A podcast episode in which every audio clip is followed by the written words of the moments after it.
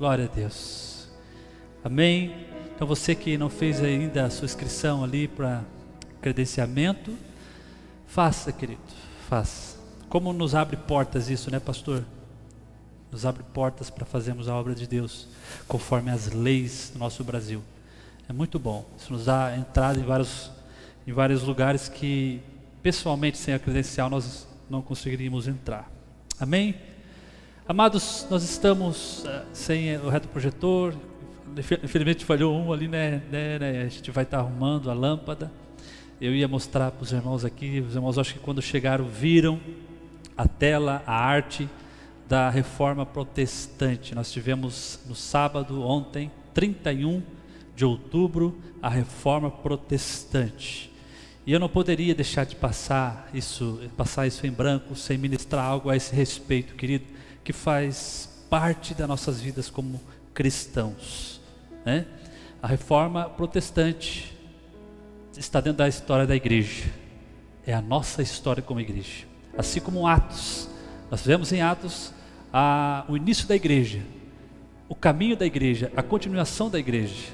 E Atos, capítulo, não existe capítulo é, que, que tem um encerramento em si. Ele dá uma ideia de continuidade, porque a igreja continua no seu ministério. E nós é, temos aí a história, vemos aí várias coisas acontecendo. Infelizmente, a igreja em certo ponto se desviando por causa de um rei, um imperador muito ruim, né, no ano de 64, Nero, é, ele instituiu a igreja, se não me engano, 68 depois de Cristo, e dali o Estado institucionalizou a igreja, ali o Estado e a igreja se tornaram um só e começou a vir toda aquela corrupção, mas sempre Deus guardando o povo dele, o remanescente dele, levantando pessoas, grupos que sempre estavam ali focados nas escrituras, na palavra de Deus. Olha lá, aí, ligaram para mim ali, ó. Esse, essa era a arte. E nós vamos falar nessa noite sobre os cinco solas das, é, da, da reforma protestante, dos reformadores. Sola fide, sola escritura, solo Christus. O outro ali, sola gratia e o último, soli deu glória somente a fé, somente as Escrituras, somente Cristo, somente a graça, somente glórias a Deus. É um termo do latim, sola significa unicamente ou somente. E esse foi o brado dos reformadores. Ah, são preposições teológicas, queridos, que sintetizam os pilares da reforma. Eles em si não falavam dessa maneira, os reformadores. Eles falavam de vários assuntos trazendo a igreja de novo para o retorno às Escrituras. Mas, posteriormente, pesquisadores, estudiosos, teólogos levantaram todo, é, todo aquela, aquele mover dos reformadores ali e sintetizaram essa preposição aí e criaram esses pilares que foram erguidos ali pelos reformadores. Nós sabemos, amados, que a reforma aconteceu em 1517 com a Martim Lutero pregando as 95 teses lá na porta de Wittenberg, Alemanha, lá na igreja. Olha que interessante, por que, que Martin Lutero foi pregar no dia 31 de outubro? Por que, que ele não colocou outro dia? Hoje é o dia primeiro de. Que dia que é hoje? Dia dos homens, né? Desculpa, amados. Ai, hoje é o dia de todos os santos, não é? Então, olha a estratégia de, de, de Martim Lutero, querido. Olha a estratégia de Martim Lutero. O que, que ele fez? Martim Lutero colocou no, no, no dia 31 de outubro na porta, porque os irmãos iam para a igreja no dia de Todos os Santos. Eles iam cultuar ao Senhor. Eles iam celebrar o Senhor.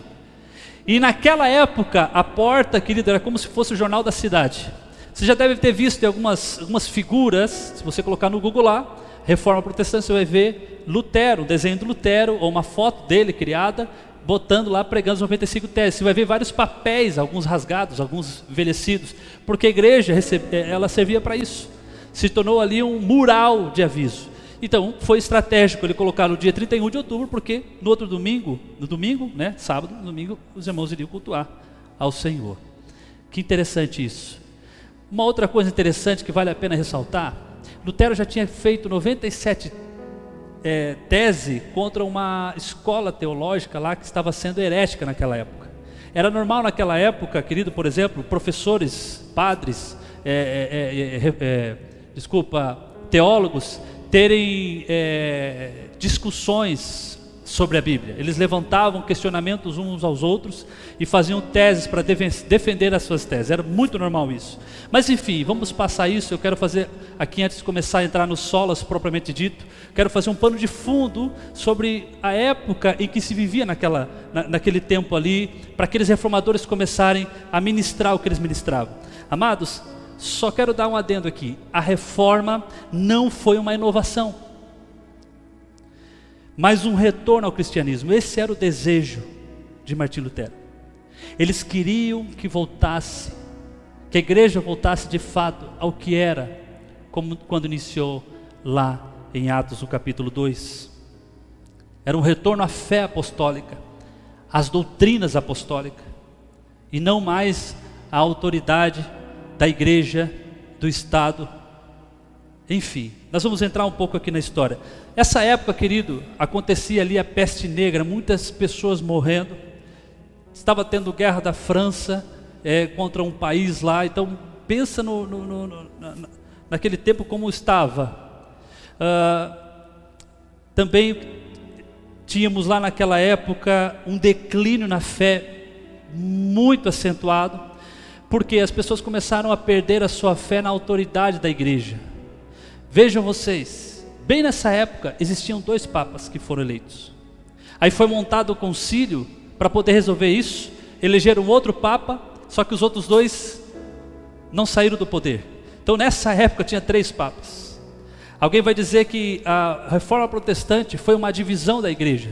Não era isso que Lutero queria. A igreja já estava dividida faz tempo, porque a corrupção estava dentro da igreja.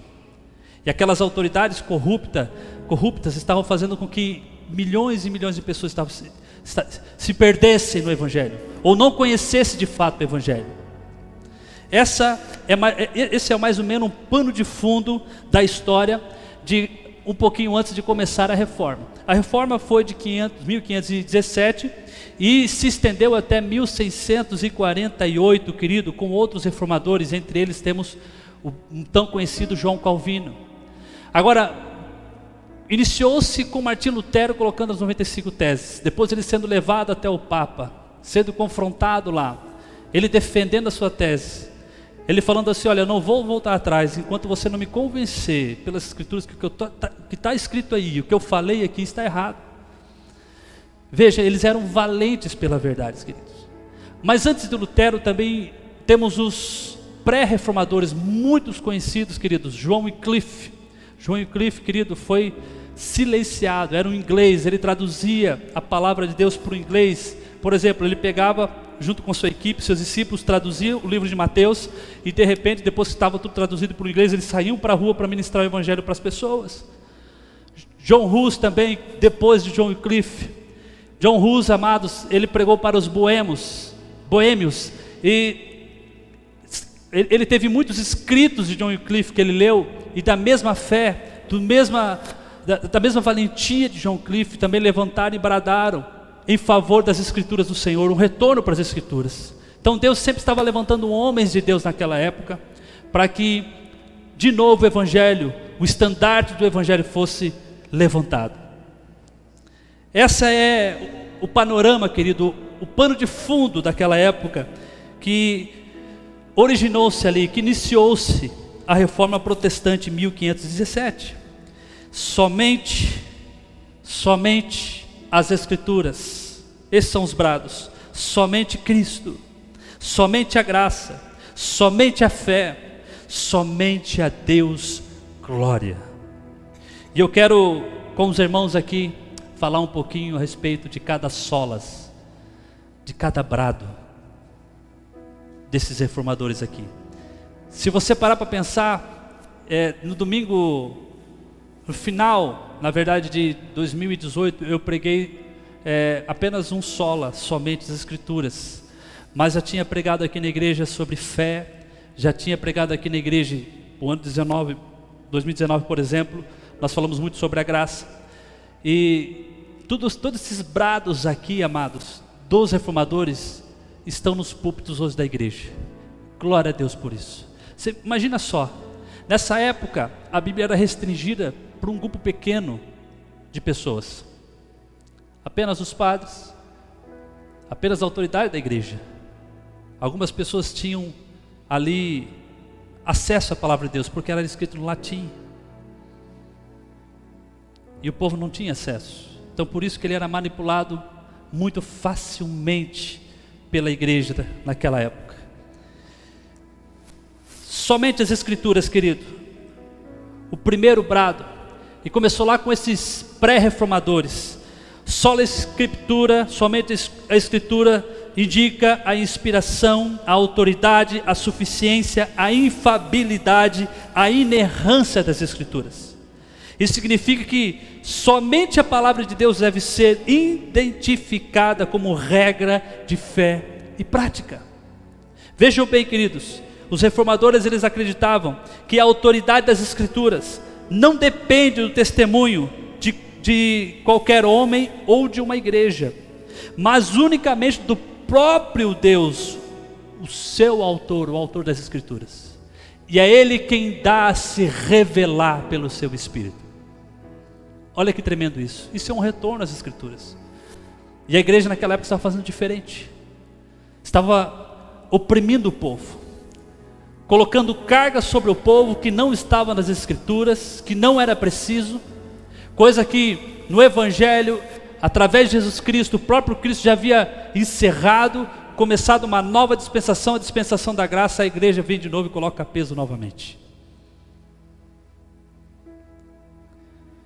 Esse conceito de sola escritura, somente as escrituras, ele constata diretamente com a teologia da igreja medieval, querido, naquela época a autoridade papal, a tradição da igreja e os concílios que se formavam eles se equiparavam em igual autoridade às Escrituras. E os reformadores bradavam: não, somente as Escrituras são infalíveis, somente a Escritura tem inspiração, somente ela tem autoridade, somente ela é suficiente e somente ela é infalível. Somente as Escrituras. Eu quero abrir um parênteses aqui, porque essa semana provavelmente todos aqui acompanharam Alguns já fizeram até piada a respeito disso, por conta do liberalismo teológico que está aí bem presente no nosso, nosso tempo, né? Mas pasmem vocês, o liberalismo teológico no nosso tempo já é velho, querido. Isso que nós vimos essa semana, os reformadores, ó, combatiam todos os dias lá. Todos os dias para fazer a igreja ter um retorno para as escrituras. O que aconteceu? Um pastor, eu não, gosto, eu não vou citar nome por ética, eu não quero polemizar, não usei minhas redes sociais para isso, não vou fazer isso, não sou desse tipo, mas eu tenho que falar o que é verdadeiro e rebater o que é herético, o que é falso. Pastor, essa semana ele falou que infelizmente a Bíblia precisa ser atualizada. Alguns textos que falam, por exemplo, sobre homossexualismo precisam ser atualizados, porque não é bem assim. Nós também, vimos também a reportagem do Papa, que o Papa disse que deve ser também tirado da Bíblia essa questão do homossexualismo, homofetismo. Amado, quem precisa ser atualizado somos nós pela palavra de Deus. A palavra de Deus é infalível e inerrante.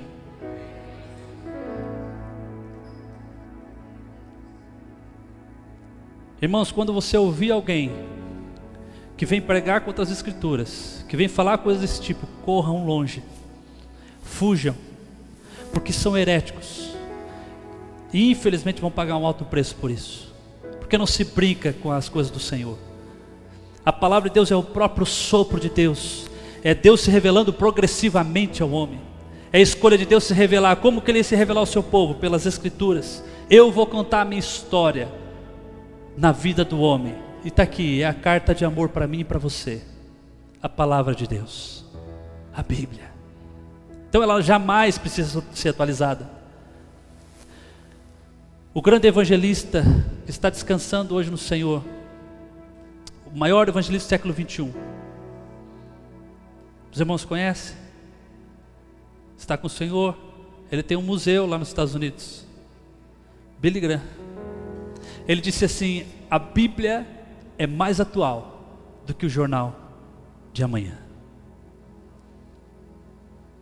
A palavra de Deus é muito mais atual do que o jornal de amanhã.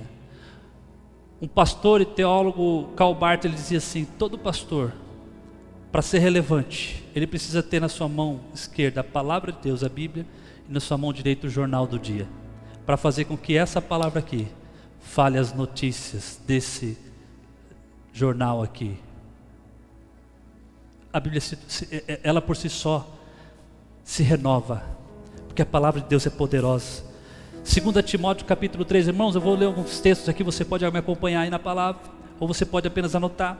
Mas 2 Timóteo capítulo 3, versículo 16 diz assim: toda, toda a escritura, toda ela, não parte, toda ela, toda a escritura é divinamente inspirada e proveitosa para ensinar, para repreender, para corrigir, para instruir em justiça, para que o homem de Deus seja perfeito e perfeitamente preparado para toda boa obra. Segunda Pedro, Pedro capítulo 1, versículo 20 diz assim: "Sabendo primeiramente isto, que nenhuma profecia da escritura e de particular é de particular interpretação, porque a profecia nunca foi produzida por vontade de homens, mas homens da parte de Deus falaram movidas pelo Espírito Santo. Glória a Deus. Hebreus capítulo 4, versículo 12, o texto que nós conhecemos muito, porque a palavra de Deus é viva e eficaz. É mais cortante do que qualquer espada de dois gumes, penetra até a divisão da alma e espírito, de juntas e medulas, e é apta para discernir os pensamentos e as intenções do coração. Essa é a palavra de Deus, irmãos. Ela é poderosa. E ela sempre vai cumprir o que lhe apraz. O que está escrito jamais passará. Jesus diz isso. A minha terra e céus passarão, mas a minha palavra jamais há de passar, porque a verdade, ela é eterna. Somente as escrituras. Somente as escrituras. Irmãos, isso tem que estar tá cravado. Tem gente, tem pessoas, infelizmente, gente no nosso meio cristãos que não conhece parte da história da igreja, faz, faz parte da nossa história, que não sabe parte, sabe muito pouco a respeito da, da, da reforma protestante, e fala assim: ah, isso é apenas a fé reformada. Irmãos, todas as igrejas que temos hoje, que estão pregando Jesus Cristo, são consequência aqui dos reformadores. Por causa, porque teve alguém que se levantou e disse: Não, está errado, está errado. Veja bem, bem na época que Lutero foi pregar, 31 de outubro de 1517, na igreja, na, na porta da igreja de Wittenberg, na Alemanha, quando ele foi pregar as 95 teses, querido, pasme você. Naquele tempo ali, bem naquele tempo, o Papa já tinha enviado o mensageiro dele, porque ele queria construir a Basílica de São Pedro, reformar a Basílica de São Pedro. Então precisava de dinheiro, estava faltando dinheiro. E ali aquele mensageiro do Papa, mensageiros do Papa, eles começaram a pregar indulgências, a venda de um pedaço do céu, a venda do perdão do pecado. Mas Deus levantou um homem que não temeu, não temeu. Irmãos, imaginem a pressão de todo o sistema naquela época sobre Martinho Lutero. Deixa eu falar uma coisa para você. Foi o terceiro maior evento que já existiu na história da igreja. O primeiro e maior avivamento. A morte e a ressurreição do nosso Senhor Jesus Cristo. Quando ele ressuscitou, diz a Bíblia que só a vida dele, quando ressurgiu dos mortos, mortos se levantaram do sepulcro. Tamanho poder do nosso Senhor. Segundo maior evento, Pentecostes, querido. Nascimento da igreja. Terceiro maior evento da igreja, reforma protestante. De novo, um retorno às Escrituras, à palavra de Deus. Irmãos, veja bem, olha como esses homens eram valentes pela verdade. Martim Lutero disse: Prefiro ter acusadores me condenando por defender a verdade, a ter bajuladores me bajulando por defender uma mentira. Uau! Que tremendo! Que tremendo. João Cavino, ele já dizia: quem nunca estuda a Bíblia confunde heresia com a voz de Deus. Irmãos, esses caras, eles tinham uma intimidade com o Senhor e um zelo pela palavra de Deus, por conhecer mais o Senhor. Eles lutaram para que essa palavra fosse traduzida, para que chegasse até nós. Agora deixa eu falar uma coisa para você, igreja. Hoje nós temos ela na estante da nossa casa, nosso tablet, nosso celular, mas ela fica parada lá. Nós temos ela hoje no Brasil em várias versões. A que mais nos agradar, nós podemos comprar e ter em nossas mãos. Enquanto eles doaram a sua vida, porque alguns aqui viraram mártires, queridos. Alguns reformadores deram a sua própria vida, foram enforcados, queimados, por traduzir a Bíblia. Para falar, não, não é só para alguns, todos, todos têm que ter a palavra de Deus em mãos. Nós a temos e valorizamos, nós lemos a palavra de Deus. Eles encontraram um tesouro, a Bíblia de Deus, querida, a palavra de Deus, a Bíblia, ela é poderosa, é um tesouro em nossas mãos. Ela é um tesouro. Ela nos nutre, nos dá vida. Então, se você deixou sua Bíblia parada, volte a ler, volte a meditar. Pastor, mas sabe o que é? Eu não consigo ler porque às vezes eu não entendo. A palavra de Deus é o único livro que precisa do próprio autor para se entender. Então chama ele, se ajoelhe, chama o Espírito Santo. Diga: Espírito Santo, me dá luz, me dá luz, me dá luz para que eu possa entender a tua palavra. Eu quero a tua palavra no meu coração para não pecar contra ti, como dizia o salmista. A tua palavra é lâmpada para os meus pés, é luz para os meus caminhos, então me ilumina para que eu venha entendê-la. Nunca desista de ler a Bíblia porque você não entende. Leia até entendê-la, porque o Espírito Santo vai te conduzir, vai te discipular. Amém? Somente as Escrituras. Segundo brado, querido, somente a fé. Sola fide. Como é que o homem era salvo naquela época, querido? Na concepção da igreja medieval, pelas suas obras, pelos seus esforços, pela compra do perdão. Veja, quem tinha mais dinheiro podia comprar anos de perdão. Você já imaginou, querido?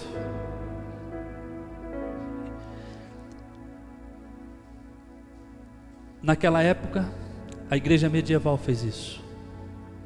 Mas hoje, infelizmente, ainda existe igreja, inclusive no meio evangélico, que tem feito a mesma coisa. A mesma coisa. Faze da igreja uma empresa, do púlpito seu balcão, das coisas da igreja o meio para fazer um mercado da fé. Infelizmente existe, irmãos.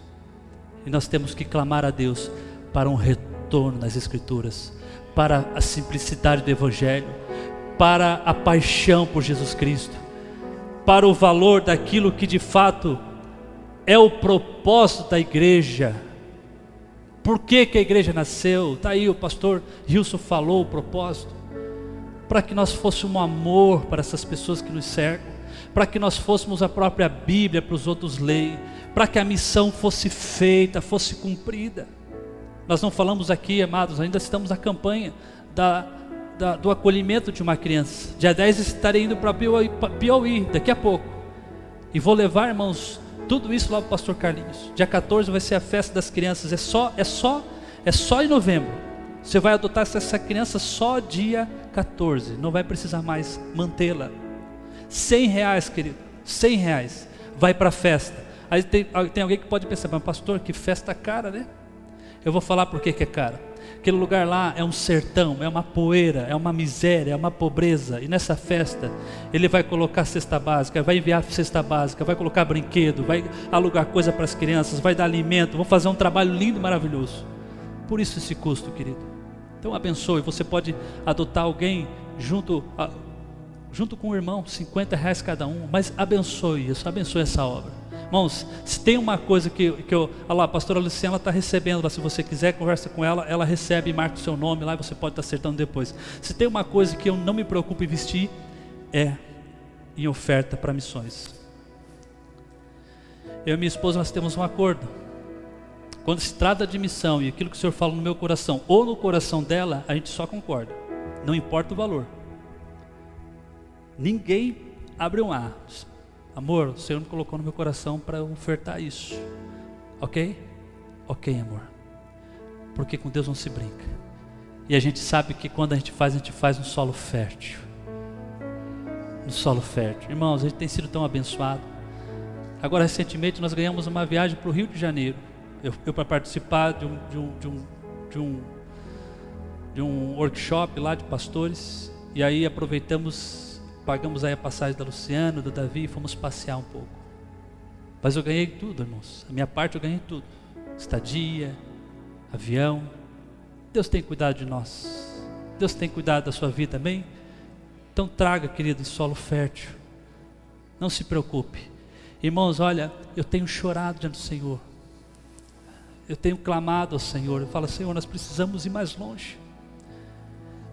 Todas as 5 horas da manhã nós estamos aqui. Amanhã é feriado, mas amanhã nós vamos estar aqui. 5 horas da manhã. Você que vai estar de folga amanhã, vem orar com a gente na tenda de Davi. Das 5 às 6 da manhã. Vem com a gente. E amanhã, né, Lu? Também amanhã nós vamos começar a tenda de Davi das 11 à meia-noite. Porque quem não pode vir de manhã, porque vai para traba trabalhar e tal, pode vir à noite, das 11 à meia-noite. E sabe o que a gente faz? Irmãos, a gente dá que nem o pastor Carlinho faz, né? bom dia de manhã, dá um abraço em cada um, cada um vai para um canto, e a gente chora, e berra, e grita de madrugada, e aleluia, ora em línguas, e aquela unção, coloca um radinho aqui e fica, né? É baba para lá, choro para cá, e Deus falando com a gente. Por que, que eu estou falando isso? Porque na tenda de Davi, todos os dias, 5 horas da manhã, eu tenho clamado ao Senhor: Senhor, eu quero ir mais longe. Abençoa a tua igreja, prospera a tua igreja porque nós podemos tocar mais pessoas, nós podemos tocar mais vida. Amém? Ali, ó, missionário Tiago. Tiago, levante, levante, por favor. Quem é que está no teu lado aí, Tiago? Da onde você trouxe ele, Tiago? Centro? Tu não quer falar onde, onde ele mora, né? Que benção. Irmãos, vocês já imaginam? Você sabe o ministério do, deles, né? Ministério 25. Mateus 25. Seu Paulo, seja bem-vindo. Nós te amamos, seu Paulo. Tá? Nós te amamos, a igreja te ama, Jesus te ama, seu Paulo. Você tem valor. Tamo junto, tá? Olha lá que lindo, ó, não tem vergonha. Ele mora debaixo de uma loja, no puxado. Essas pessoas, eles vão fazer ali a, a a Unipas. Eles vão fazer para ter lugares, acesso a lugares. Quando deu a pandemia, que deu aquele frio lá, que ninguém estava com medo de sair de casa, esses homens se arriscaram, irmãos, botaram a máscara e foram levar cobertores para eles. Essa é a paixão da igreja que nós precisamos voltar em nome de Jesus. Era por isso que os reformadores brigavam, não para ter, ter, ter, mas para ser, ser uma luz para alguém, ser a mão de Jesus, o coração de Jesus, a boca de Jesus, o ouvido de Jesus, tudo de Jesus para alguém, tudo de Jesus para alguém, para ser. Eu vi o Tiago, irmãos, da praça, ali na, na, na, no mercado municipal. Ele tinha prometido um tênis, nós tínhamos levado alguns tênis, os tênis já foram na primeira parada que a gente parou no Moradores de Ruas ali, no centro de Joinville, o tênis ficou. E ele tinha prometido para o rapaz, o rapaz, cadê meu tênis, cara? Não, já vai, já vou te dar, só vou chamar os caras lá para comer um cafezinho, um cachorro quente. E o meu tênis, cara, e tal, ele chegou, ele foi lá e tirou do pé o tênis dele. Tênis bom que ele usava. Está aqui o meu tênis. Para você. Não, cara, agora me constrangeu. Não, eu não falei que eu ia te dar um tênis. Só que você não vai me vender isso aí. Você vai usar esse tênis. Você vai usar esse tênis. Irmãos, isso demonstra o coração, paixão por almas. Igreja, nós precisamos nos unir para isso. Nós podemos sair um pouquinho da nossa casa, podemos sim deixar um pouco nossos filhos com nossas esposas, ou esposa também com nosso marido, e participar, e se juntar em grupos e fazer a obra de Deus. E Deus se agrada disso, na verdade, isso é uma expressão da nossa fé. Solo fide é uma expressão, somente a fé. Naquela época que se acreditava que A salvação é pelas obras, pelos seus esforços, pela compra de perdão, como eu já disse, querido. Levanta os reformadores dizendo: solo fide é a justificação unicamente pela fé em Cristo. Até mesmo essa fé, essa fé não tem origem no próprio homem, mas ela é dom de Deus, ela vem de Deus. O homem não regenerado, querido, é isso que os reformadores defendiam, é incapaz de confessar que Jesus é o Cristo, o unigênito de Deus. É somente através da obra sobrenatural do Espírito Santo fazendo a nova criatura que o homem pode responder com fé e arrependimento à mensagem do Evangelho. Esse foi o ponto, sola fide foi o ponto essencial na reforma protestante.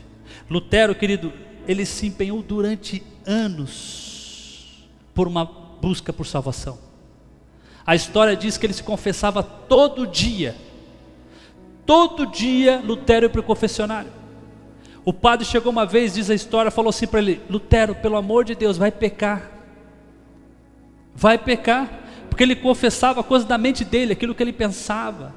Ele achava que tudo era pecado que ele pensava. Olha a pressão, a opressão da igreja. E o padre disse: Vai pecar, Lutero, pelo amor de Deus. Todo dia aqui no confessionário. Então havia um peso de salvação. Por que, que eu falo que é um ponto essencial? Porque ele teve a sua vida transformada quando o Espírito Santo iluminou o seu entendimento e ele conseguiu compreender toda a verdade que há na declaração das Escrituras, que diz assim: O justo viverá da fé o justo viverá pela fé. Romanos capítulo 1, versículo 17. Porque no Evangelho é revelada de fé em fé a justiça de Deus, como está escrito: o justo viverá da fé. Somente a fé, querido. Não as obras, a fé. Não a obediência, a fé. No Evangelho, querido, presta atenção, igreja. A fé é a raiz. Fique tranquilo, não é heresia, é Bíblia, é palavra de Deus. A fé sempre vai ser a raiz, porque primeiro nós temos que ter a fé em Cristo Jesus, na substituição da cruz. Ele levou a minha morte e me deu a sua vida. Ele levou o seu pecado e me deu a sua justiça. Ele me aceitou, ele me transformou, ele me salvou pela fé. Aí então vem a obediência. Aí então vem as obras elas acompanham a fé. A fé sempre será a raiz. Sempre. O elo que nos liga à salvação é o braço da fé.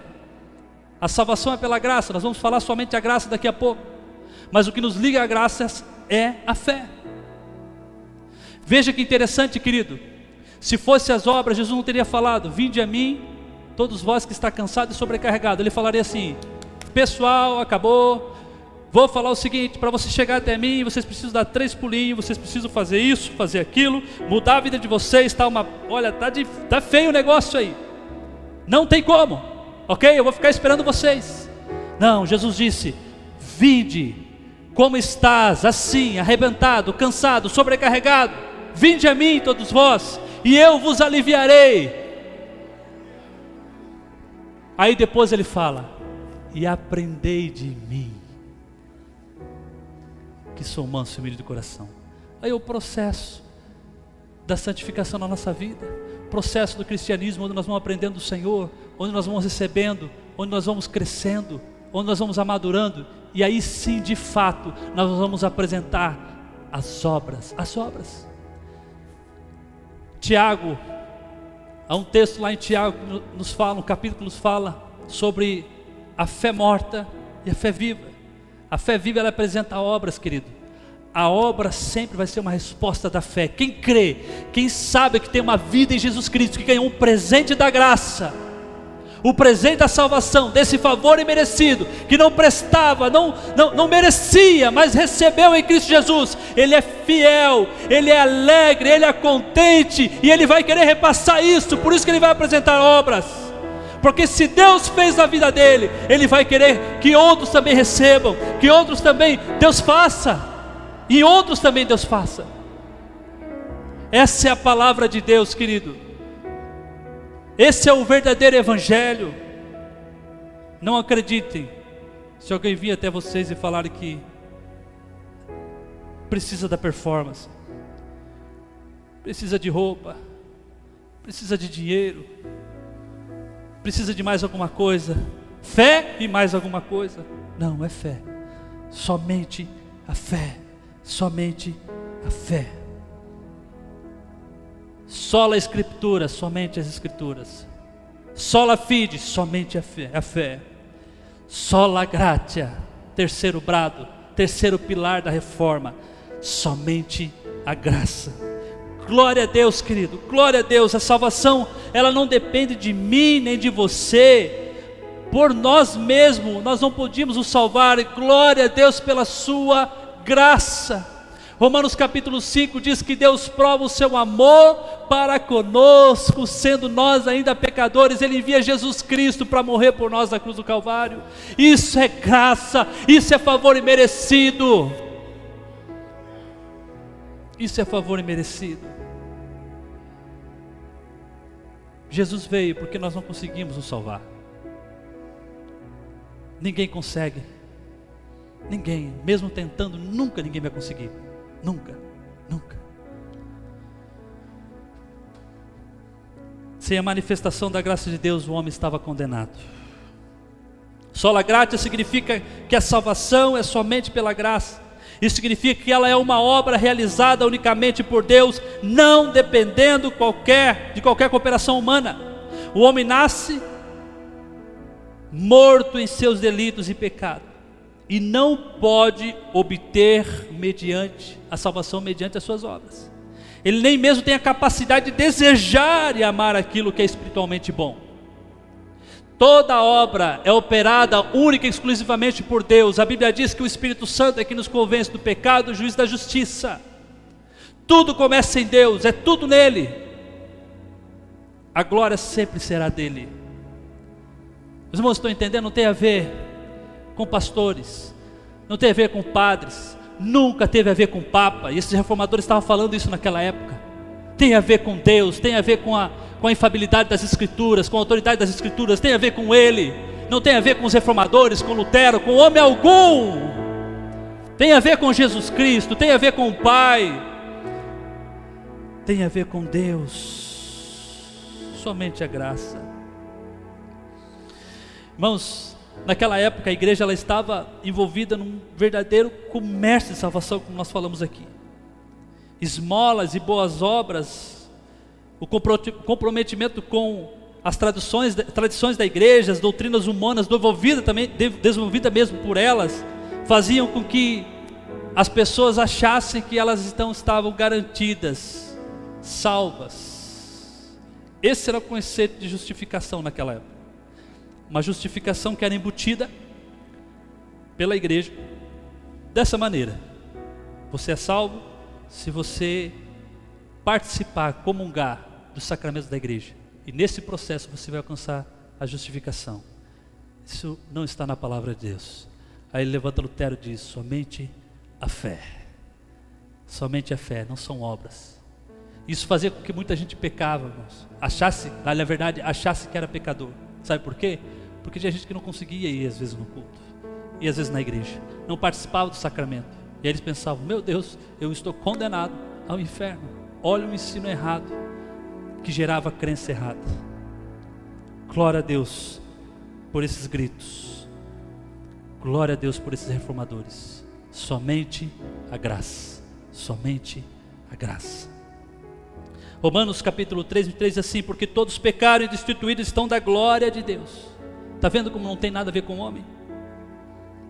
Sendo justificados, agora tem a ver com Deus, gratuitamente. Vou repetir, porque todos pecado, pecaram e destituídos da glória de Deus estão, versículo 23 de Romanos 3. Sendo justificados gratuitamente, é de graça, é favor. Pela sua graça, mediante a redenção que há em Cristo Jesus. Está vendo? Não tem a ver com homem. Nenhum pastor pode ser pedágio para você. Não tem a ver com obras, com performance, tem a ver com Jesus Cristo. A qual Deus propôs como propiciação pela fé no seu sangue para demonstração da sua justiça, por ter ele na sua paciência deixado de lado os delitos outroras cometidos, para demonstração da sua justiça nesse tempo presente, para que ele mesmo seja justo e também justificador daqueles que têm fé em Jesus Cristo. Ou seja, Deus te justifica, Ele é justo e justificador quando você crê, quando você tem fé em Jesus Cristo. Simples assim. Não sai um peso, querido. Não sai um peso das nossas costas. Tem a ver com a fé, somente a fé em Jesus Cristo. A obediência, a obra sempre acompanharão essa fé. Fique tranquilo, sempre acompanharão essa fé. Efésios capítulo 2 diz que, porque pela graça sois salvos por meio da fé, e isto não vem de vós, é dom de Deus, não vem das obras para que ninguém se glorie.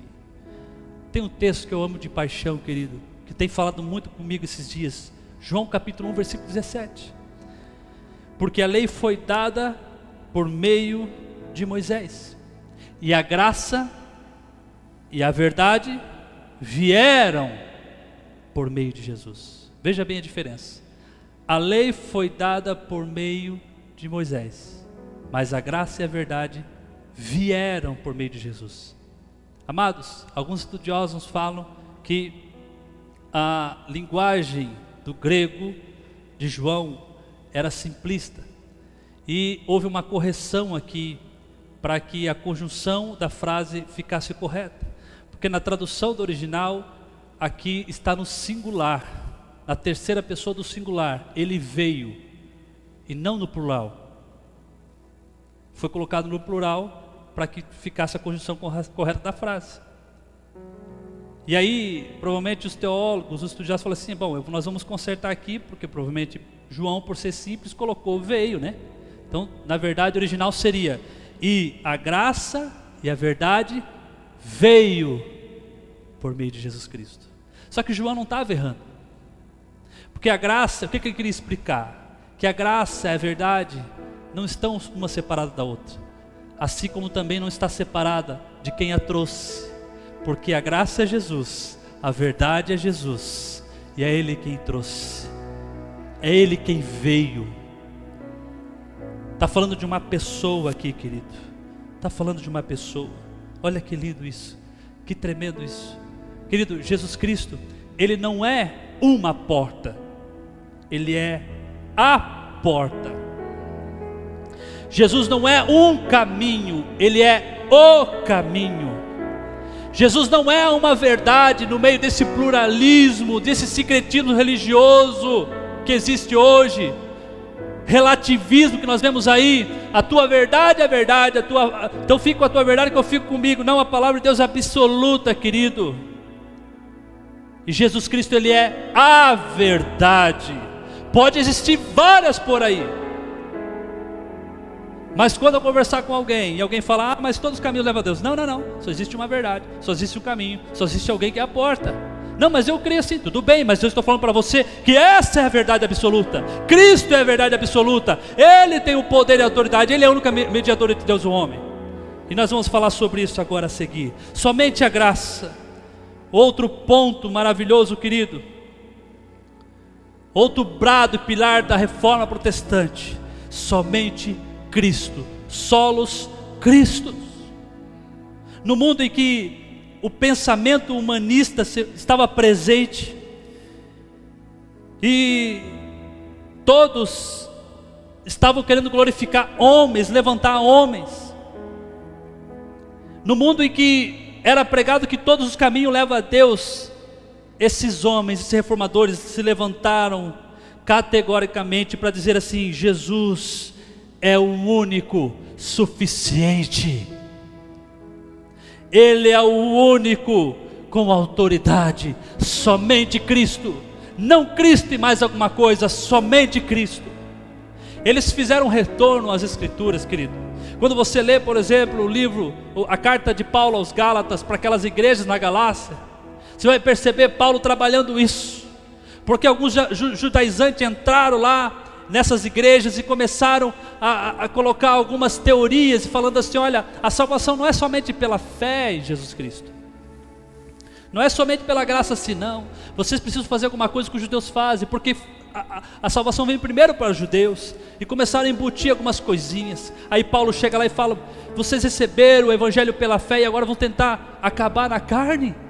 Pelas obras, tentando apresentar coisas? Não, não, é, é pela fé Jesus é suficiente, você já tem Ele, você não precisa fazer mais nada, Ele é suficiente, expiação de Deus, ele, ele, ele, ele satisfez a ira de Deus, Ele foi pecado em nosso lugar, Ele foi a nossa substituição na cruz do Calvário, foi tudo Ele, Ele, Ele, por isso toda honra, toda glória sempre vai ser Jesus, sempre vai ser Jesus, amados, jamais há homens, jamais há homens por isso que Paulo fala, querido. Paulo ele se levanta e diz assim: ainda que um anjo venha e pregue outro evangelho, que seja maldito, anátema, porque o único que é suficiente, como nosso Salvador, como nosso Redentor, é Cristo, é Jesus Cristo, não se trata de homens. E glória a Deus que a igreja tem perdido, nós temos ensinado a igreja dessa maneira aqui. Pelo menos aqui tem acabado a era dos pastores ungidão, dos pastores que são intocáveis, dos pastores de gabinetes, dos pastores que se dizem pastores, mas não tem coração de pastor nenhum. E nós temos ensinado aqui que nós somos um, nós somos uma família, nós somos uma equipe, nós estamos no mesmo barco. E nós estamos aprendendo as escrituras para ganharmos vidas para Jesus. E a única diferença de mim para você é que eu só tenho muito mais responsabilidade, no sentido que eu tenho que ensinar e treinar vocês para que vocês cheguem a entender o ministério chamado de vocês. Porque aí no meio de vocês também existem pastores. No meio de vocês existem mestres. No meio de vocês existem apóstolos, existem existe profetas e evangelistas. Os cinco ministérios de Efésios capítulo 4, 11. E o meu chamado, o entendimento que eu tenho na revelação das Escrituras é: Pai, eu preciso ensiná-los para que eles venham entender isso, que eles têm um chamado lindo em Ti, e que quando eles se levantarem e entenderem, a igreja levantá-los como liderança, eu vou ter o maior prazer de trazer à frente, deitar azeite e ungí-los como profeta, ungí-los como mestre, ungí-los como pastores, ungí-los como apóstolo. Nós só vamos ouvir a voz do Espírito Santo, porque é Ele quem faz isso, é Ele quem move para isso. Mas o meu papel é treinar você para falar o seguinte: você está aqui, faz parte do corpo de Cristo Jesus.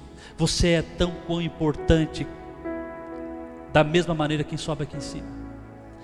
Tão quão importante. Não tem um nível de importância porque eu estou aqui nesse palco e você está aí embaixo, ou porque o Luquinha que está aqui ajudando no teclado, ou o Ministério Louvor que está aqui em cima. Não tem níveis, querido. Eu não sei que parte você é no corpo. Paulo usa essa analogia e muito interessante. Talvez eu seja o dedinho do pé, o minguinho, talvez eu seja, irmãos. Mas é importante para dar equilíbrio para o corpo. E eu faço parte do corpo, arranco o dedinho do pé para você ver se não vai doer. O cabeça vai sentir. Você é importante, você tem um papel importante no corpo da igreja. Nós precisamos de você, nós precisamos que você ative, desperte, entenda. Eu não vim aqui para só é, é, cumprir tabela, para encher um lugar, eu vim aqui porque eu tenho um, propósito e eu quero sim trabalhar, eu quero ajudar. Irmãos, tem tanto lugar para você trabalhar aqui na igreja. Tem tanto lugar. Nós temos sonhos aqui. E igreja, deixa eu falar uma coisa para você: o noivo espera por você. Sabe quem é a expressão do noivo? A expressão exata do noivo? A sua noiva. Quem que é a glória do marido? A sua esposa. Quem quer a glória de Cristo? A sua igreja. Jesus espera você. Você tem um dom, você tem um chamado. Ele deu isso a você para que você venha fazer parte do corpo e venha trabalhar. Não fique parado em nome de Jesus. Somente Cristo. Esses reformadores, eles bradaram. Atos capítulo 4, versículo 2 diz assim: Em nenhum outro há salvação, porque debaixo do céu nenhum outro nome há, dado entre os homens, e que devamos ser salvos. 1 Timóteo 2,5 diz assim: Porque só há um Deus e um só mediador entre Deus e os homens, Jesus Cristo, o homem. Glória a Deus. E para finalizar, querido, eu quero finalizar com o último sola, somente glória a Deus. Num século humanista, onde o homem se tornara a medida de todas as coisas, querido, onde o homem era colocado num pedestal, é preciso ser declarado que toda a glória ao homem é glória vazia, é idolatria, é abominação diante de Deus. Toda a glória sempre será ao Deus Todo-Poderoso. Deixa, irmãos, deixa eu falar algo para você. Foi Ele quem planejou a nossa salvação. Foi Ele quem criou todas as coisas, Ele que planejou, Ele que intentou no seu coração. Foi Ele quem planejou, é Ele quem executa e é somente Ele a quem garante, querido. Por isso toda honra, toda glória sejam dada a Ele. Isaías capítulo 42, versículo 8 diz assim: Eu sou o Senhor, este é o meu nome, a minha glória, pois eu não darei a outro, nem o meu louvor às imagens esculpidas. Eis que as primeiras coisas já se passaram, e novas coisas eu vos anuncio, até que venha a luz e eu vos faça ouvir. Deus está falando aqui: eu não troco a minha glória, eu não dou minha glória para ninguém, para ninguém. Por isso que aqui nesse púlpito, irmãos, nós sempre, sempre apontamos para Cristo, sempre para Ele. Se tem uma coisa que nós podemos gloriar, é nos gloriar nele pela salvação que nós temos. Não se trata de uma pessoa, se trata da igreja, corpo, dando glória a Ele, somente a Ele, Deus Pai, Deus Filho, Deus Espírito Santo. O propósito último da criação, eu quero encerrar com isso, querido. De todas as coisas, propósito último de todas as coisas, é a salvação e a glória a Deus. Pastor, eu não sei meu propósito. Sabe que você nasceu para glorificar a Deus. Mas sabe como você vai glorificar? Quando de fato você estiver nele. Você estiver em Jesus, você vai entender tudo. Quem você é. Quem você é. Irmãos, eu preciso falar isso. Nós vamos cantar. Preste atenção. Não se meça pelos que os, pelo, pelos que os outros falam de você. Por, porque eu vejo que pessoas se ofendem tão fácil hoje em dia. Mas eu não me ofendo mais. Sinceramente. Quando você entra tanto em Deus, você sabe quem é. Você não se ofende mais. Por isso que Jesus não se ofendeu na cruz do Calvário. Pai, perdoe, perdoe-lhes. Eles não sabem o que fazem. Porque Jesus sabia quem ele era. Ele era filho. Deixa eu falar uma coisa para você. Você não é medido pelo que os outros falam de você. E quando você dá mais atenção e ouve mais o que os outros falam a teu respeito, você está idolatrando mais os outros do que a palavra fala a teu respeito. Mas quando você entende quem você é, porque você está em Cristo, ah, irmão, tudo muda. O peso sai, o medo vai embora. Você anda em paz. Você anda em paz. Você anda em paz. Porque você sabe que é filho amado de Jesus Cristo. Você é amado, tão amado, tão amado, que ele subiu no madeiro por você. Entenda isso, querido. Entenda isso. Quando você viver essa revelação, então você vai dar glória. Aí sim você vai a Deus, obrigado. Glórias somente a Ti. Porque agora eu não tenho mais aparência. Eu sou transparente, Senhor. Eu não preciso me esconder atrás de faces. Agora eu não tenho mais medo. Eu posso ser eu mesmo. Agora eu não preciso provar mais nada para ninguém. Eu não preciso me preocupar mais, porque eu sou aceito, eu sou amado pelo meu Jesus. Ai, como isso é maravilhoso, aleluia. Como isso é libertador, poderoso. Faça um exercício durante a semana. Antes de qualquer coisa. Talvez quando você for pecar, quando você estiver com medo, quando você estiver pesaroso, agoniado, sempre diga assim: Eu sou justificado por Jesus. Eu fui perdoado por Ele. Eu sou aceito nele. Irmão, declare isso direto para você ver. Você não vai conseguir mais pecar, você não vai conseguir mais ter medo, você não vai ter mais agonia, porque o Senhor vai encher você com o seu espírito, com a sua palavra e vai trazer essa revelação. E você vai estufar e vai declarar assim: glória a Deus, glória a Deus, porque eu sou amado por Ele. Irmão, se coloque em pé, só para parecer que está acabando. Levante as tuas mãos e vamos adorar com vigor, com vigor de todo o nosso coração. Nós não temos a letra dessa canção, mas eu queria que você levantasse a sua voz e falasse com Ele, diante de todos esses brados, pilares da reforma, que nos traz de novo o retorno às Escrituras. Agradeça ao Senhor, ore, busque por Ele agora. Aleluia. Já posso ouvir os céus cantando. Feche seus olhos. A terra adore, clama adore. pela Levante a sua voz. Adore. Ore, ore. Busque o Senhor. Minha alma anseia o nosso encontro. Ele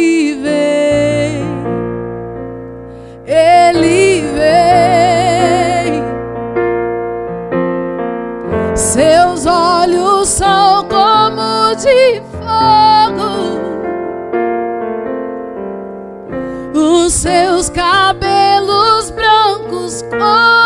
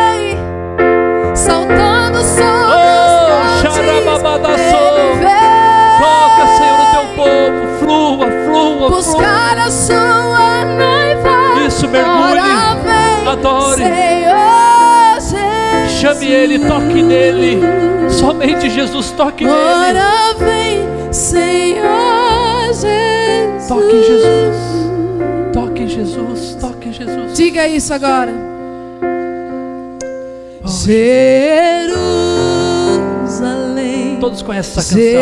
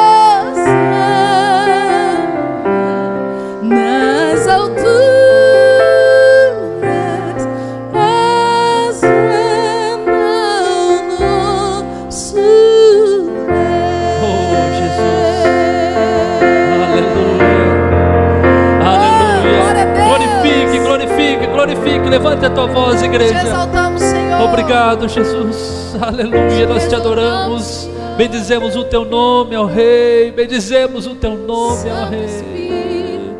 Nós te exaltamos, nós te exaltamos. Obrigado. Senhor, pela tua graça. Obrigado, Pai, pelo teu filho amado que foi dado naquela cruz. Obrigado pela redenção, pela salvação. Obrigado pelo presente do Paracleto, do Espírito Santo que habita em nós, que nos santifica, nos guia, nos dirige. Obrigado, Espírito Santo. Continua se movendo na tua igreja, ensinando, continua direcionando, continua abençoando em nome de Jesus. Flua, flua, flua, flua, flua, flua. Mergulhe, querido, mergulhe. O Senhor está aqui. Eu não quero acabar agora. O Senhor está aqui. Entre, entre nele, entre nele. Flua, flua, flua. Oh, xarababadassora, cantarabababadassora, andalarabá. Flua, flua. Nós te exaltamos, Senhor. Nós te adoramos, Jesus. Nosso Redentor, nosso Salvador. Enche, enche, enche a vida do teu povo, Pai. Enche os teus filhos, enche, enche, enche, Senhor. Enche, enche, enche, Pai. Enche, enche, enche, enche, Pai. Enche, enche, enche. Oh, oh, aleluia. A unção do Senhor está aqui. Deixa eu falar algo para você, querido. Olha aqui para mim, nós vamos cantar essa canção. Cadê o Ministério Louvor? Ângelo, vai para a bateria. Cadê o pessoal do Ministério Louvor? Subam aqui, queridos. Deixa, deixa, eu vou acabar com essa canção. Nós vamos encerrar. Até mil geração, mil gerações, nós somos abençoados. Mas deixa eu falar uma coisa para você. Olha só que tremendo. Anderson, seu filho. A promessa de Deus é que até mil gerações na tua vida vai ser abençoado porque você está em Cristo Jesus. Mas aí veio o seu filho, a promessa renovou nele. Então nele também mil gerações vai ser renovado. Aí vai, ser vai vir o filho do filho dele, o neto. Vai renovar no neto. Porque quando nós estamos em Cristo, mil, ser- mil gerações nós seremos abençoados. Os irmãos estão entendendo? Entendeu, Rita? É no Vitor, é no Vini, nos filhos dele, no filho. Então não é infinito, né? É infinito. Vocês estão entendendo? É infinito, não para. A graça de Deus estende sobre nós, é infinita. Agora vocês vão cantar essa canção com vigor, porque nós estamos entendendo isso. A bênção de Deus nos alcançou, Gabi, sobre os teus filhos e os filhos dos teus filhos. E se renovará, e se renovará Tiago, no Dudu, na Sofia, no Lucas. Amém, igreja? Glória a Deus, vamos adorar o Senhor. Vamos adorar, aleluia. Que o Senhor te abençoe faça brilhar seu rosto em ti e conceda sua graça e te dê paz.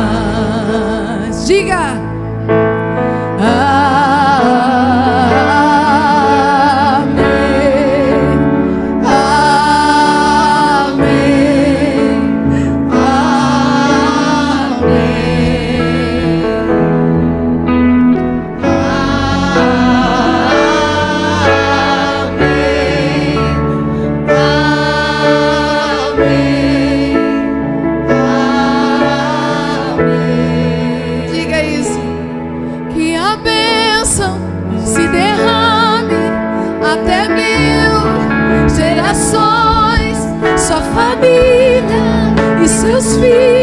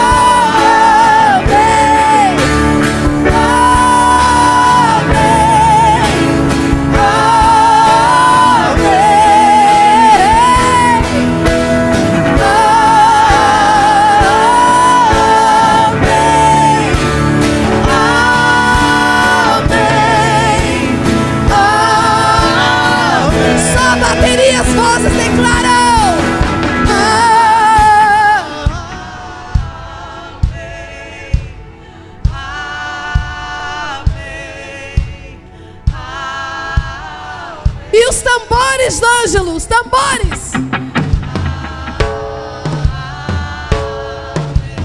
Uh! Só Ele, glória. Declare mais uma vez com fé.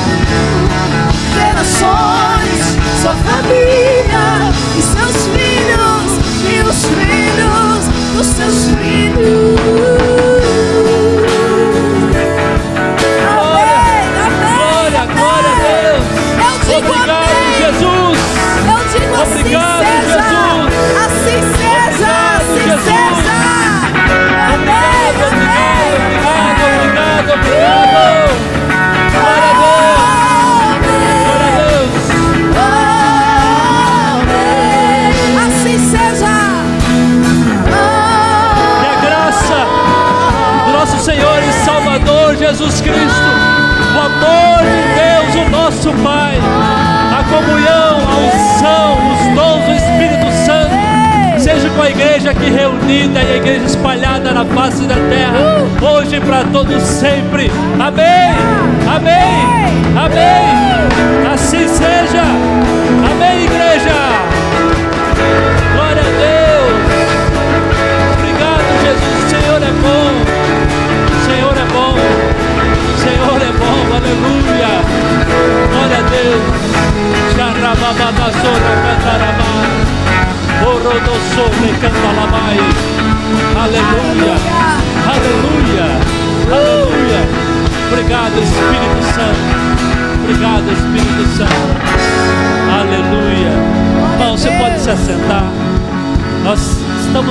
De fato, só temos algum aviso, alguns avisos.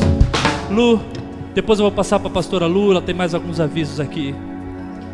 Irmãos, que esse ambiente de glória Aleluia, continue Pai. lá na sua casa. Glória Temos a Deus. 25 GPs funcionando durante a semana. Glória a então, Deus. irmãos, não percam tempo. Lá também cai fogo. Lá também a- o milagre acontece. Aleluia. Então não fique de fora. Me procure, eu vou postar lá no grupo da igreja os endereços, tá tudo certinho lá. Procure o apacentador, procure um GP, não fique de fora, amém? Amém. Tenda de Davi, 5 horas da manhã e 11 horas da noite, amém? Amém. Glória a Deus. Aleluia, gente. Bem rapidinho aqui. Não esqueça de fazer a sua doação para essa criança que o pastor Rodrigo falou. Não esqueça que às terças-feiras também nós temos o lugar secreto, nosso momento com a palavra, muito importante, né, para que você cresça nela, como foi falado aqui. E Inclusive, nós estamos agora no livro de Romanos, irmãos. começar o livro de Romanos. Acabamos o livro de Atos, estamos fazendo o panorama do Novo Testamento. Pastor Rafa, faz favor um pouquinho, já esquecendo disso. Faz favor um pouquinho. Para a gente poder ir para casa jantar. Amor, eu queria também, hoje de manhã, a dona, a dona Diolinda Sim. completou 70 anos, né? É. Mas tem o pai do Anderson. Cadê o pai do Anderson? Cadê ele? Foi tomar água, né? Como é que é o nome dele? Antenor. Aniversário hoje. 70 anos também. Agora, dona Diolindinha. Igual a dona Diolinda. Se puder orar por ele depois que ele chegar aí. Tá bom. Tá bom? Pastor Rafa está fazendo aniversário hoje, gente. Vem cá, seu Antenor. Olha Vem lá, cá. seu antenor. Seu Antenor. É Antenor também, é Seu Antenor. antenor, você está fazendo 70 anos.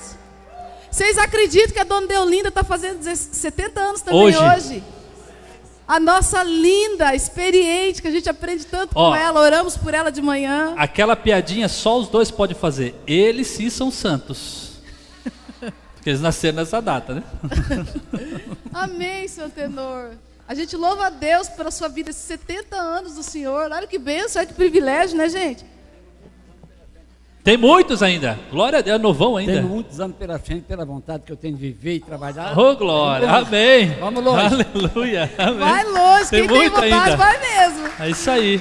Vamos abençoá-lo, gente, nosso Vamos. pastor, o seu mão antenor, Dona Deolinda. Levanta sua mão Amém. aqui para eles. Amém. Começa a proferir palavras de bênção, você aí mesmo. Amém. Começa a colocar bênção sobre a vida Amém. deles, aquilo que você deseja aí no seu coração. Vai lançando Rafa. aqui sobre a vida do nosso pastor, do Sim, seu Jesus. antenor. Sim. Pai, nós te louvamos, Pai, pela vida desses homens de Deus que estão se, se crescendo mais um ano na tua presença. Sim, Pai. Senhor, eu te louvo pela vida deles. Até aqui o Senhor ajudou eles, até aqui o Senhor ajudou o seu antenor, 70 anos de vida. Deus, que privilégio, Pai. O Senhor venha abençoá-lo a cada dia com saúde, Amém, disposição, vontade Em de, de Jesus. viver, Senhor, nome de com Jesus, ousadia. O teu Espírito Sim, mora Deus. dentro dele, Pai. O Senhor possa a cada dia acrescentar na vida dele a 100 por um. Jesus, que o Senhor venha Jesus, sobre a casa dele, a sua Sim, esposa, a pastora Jane, a Manu. Abençoa, Senhor, a vida Aleluia. deles com toda sorte de bênção, Senhor, nas regiões celestiais. Pai, prospera os seus filhos, mas não com essa prosperidade que a gente sempre ouve falar, mas uma prosperidade integral, corpo, alma, espírito, que eles sejam completamente satisfeitos em Ti, Jesus. Nós abençoamos seus filhos e desejamos, Senhor, o melhor dessa terra para eles, em nome de Jesus. Amém. Amém. Aleluia. Glória a Deus. Glória a Deus. Amém, queridos? Canta aí, toca aí. Posso colocar em pé? Deus abençoe vocês. Amém? Ah, o senhor quer falar? Ah, não, para sair dali, seu tenor. Ali. Amém. Se coloque em pé, abraça o mão da esquerda e da direita. Uma semana cheia de Jesus Cristo, cheia da unção do Senhor. Obrigado também, pastor Rio, sua esposa, pastor Heraldo, irmã. Deus abençoe. Tamo junto. Obrigado por Vamos na tudo, tá? paz. Glória Ti. a Deus.